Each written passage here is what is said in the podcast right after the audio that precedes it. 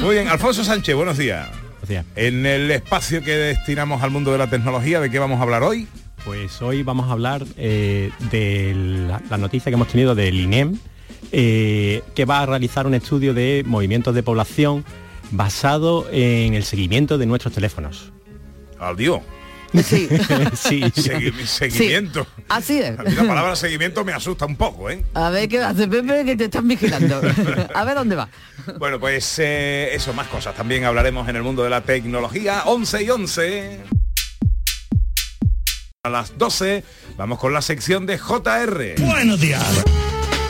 Un espacio para hablar de tecnología. Yo te voy a contar lo que tú quieras. Especialmente qué. Vamos a hablar especialmente de aplicaciones de cacharritos para el verano. Y para el invierno. Colchón con aire acondicionado. Para hablar de las innovaciones que llegan. ejemplo, un tablet o un teléfono portátil totalmente flexible. Y noticias sorprendentes. Es que en 2020 el mundo será de grafeno. Bueno, pues venga, empezamos, ¿no? Ahí estamos, vamos al grano.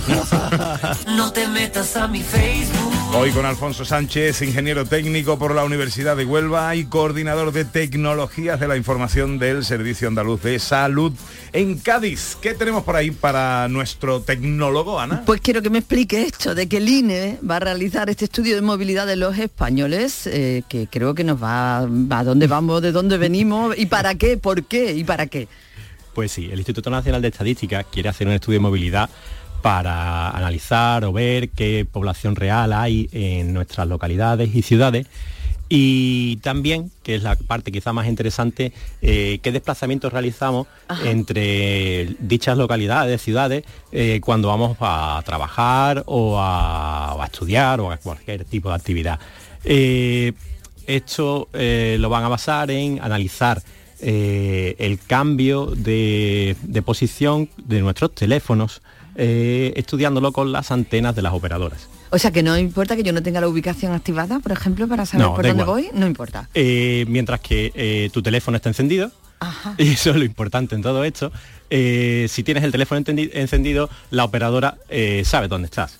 Entonces, Ah. eh, este, este tipo de datos, las operadoras, bueno, lo almacenan eh, de forma más o menos eh, variable, pero en determinados momentos, pues ellos, lo- este servicio de localización anonimizando la información, eh, lo prestan a empresas. Lo que varía en este estudio es el, el gigantesco tamaño de, de la investigación que se va a Ajá. realizar, porque eh, lo que se contrata es el análisis a las tres operadoras a la vez Ah, y eh, se va a poder, bueno, ellos van a poder ver anal- y analizar la información de todos los españoles que tengan un teléfono.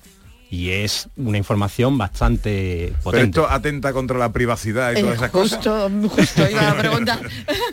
Según el INE dicen que no, es decir, la información está anonimizada, eh, no se va a entregar datos de ningún tipo que permitan, en principio, eh, identificar a, a los ciudadanos, pues, pero también hay gente que cree que si a ti te dan la información, aunque sea en bruto, eh, de algo que eh, a las 8 de la mañana está en un sitio y que a las 11 de la mañana está en otro y que a las 3 de la, de la tarde está en otro y por ejemplo imaginemos un vecino que se desplaza a su puesto de trabajo y sabemos que trabaja en no sé dónde y que a lo mejor a las 3 de la tarde va a recoger a los niños.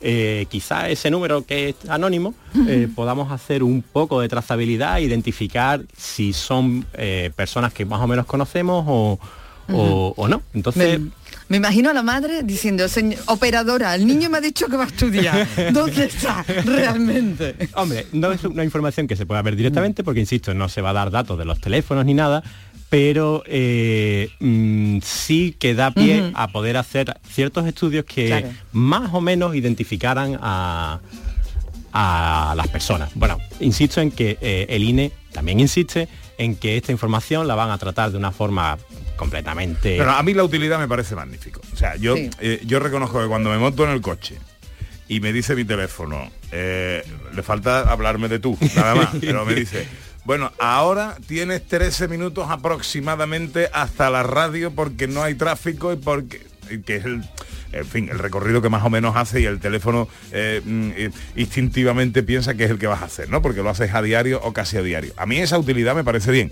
Lo otro me asusta un poco, pero bueno, es como tantas cosas en la vida, ¿no? También es cierto que muchas veces no nos damos cuenta de la, de la información que vamos eh, lanzando eh, nada más que al movernos y sin necesidad de, de- contar con, la- con las operadoras. eh, la Universidad de Granada ya hace unos años hizo un estudio eh, de movilidad simplemente colocando unos aparatitos eh, y escuchando las señales de nuestros Bluetooth, que los solemos tener abiertos, y colocando en dos o tres eh, ubicaciones de Granada, eran capaces de ver el movimiento de los vehículos.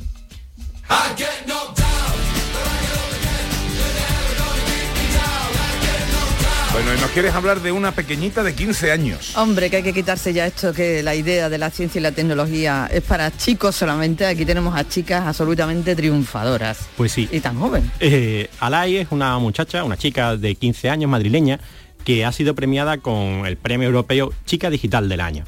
Eh, es un premio que intenta promover eh, y quitar eh, esa pequeña eh, manía de asociar tecnología a chicos y sobre todo también otra, otra idea de tecnología igual a frikis. Eh, Ah, ah, pues esta chica tiene 15 años, desde los 10 ya está metida en el mundo maker tecnológico y desde hace pues dos está desarrollando eh, un, un robot y participa en varios proyectos. Y una de las cosas que me, me hacía mucho interés el destacar era que está estudiando en un curso de desarrollo eh, y de programación y hasta ahora, hasta este año, eh, lleva tres estudiando, eh, ella estaba sola como chica en, en dicho grupo y este año se acaba de incorporar una compañera.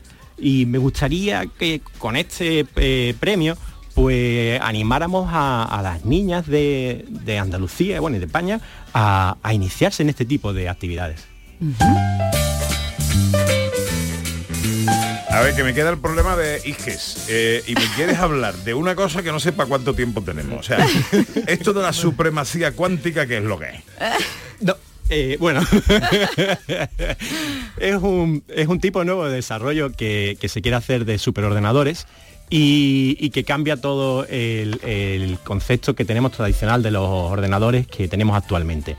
Eh, pues tradicionalmente nuestros sistemas eh, creen en el 1 y en el 0 y que o puedes estar en 1 o puedes estar en 0. Los ordenadores cuánticos, lo que aunque sea de una forma muy bruta decirlo, eh, ellos creen a la vez en el 1 y en el 0 y o manejan el 1 y el 0 y, de esta forma son capaces de desarrollar eh, o ejecutar programas de una forma muchísimo más rápida que los ordenadores convencionales porque son capaces de analizar todas las posibilidades o casi todas las posibilidades eh, de forma simultánea en vez de ir analizándolas una a una como hacen los ordenadores convencionales insisto que esto es un poco Así, una visión muy muy- bruta ajá. pero eh, es más o menos una, una visión general, ¿no? O sea, la cuestión... Un ordenador que puede hacer en horas lo que los convencionales pueden tardar años en hacer. Sí, de todas formas, esto es un, un caso muy concreto de un algoritmo específico para calcular una cosa muy específica. Estos ordenadores están todavía naciendo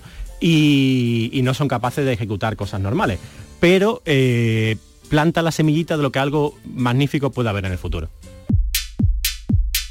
Placer estar aquí como siempre. Sánchez, que también se ha quedado con nosotros a escuchar la... Bueno, ya tienes deberes ahí también. Sí. Pues sí. Hasta la semana que viene. Hasta la semana que viene, querido. Fuerte abrazo. 11 minutos sobre las 12, vamos con nuestro consejo estrella.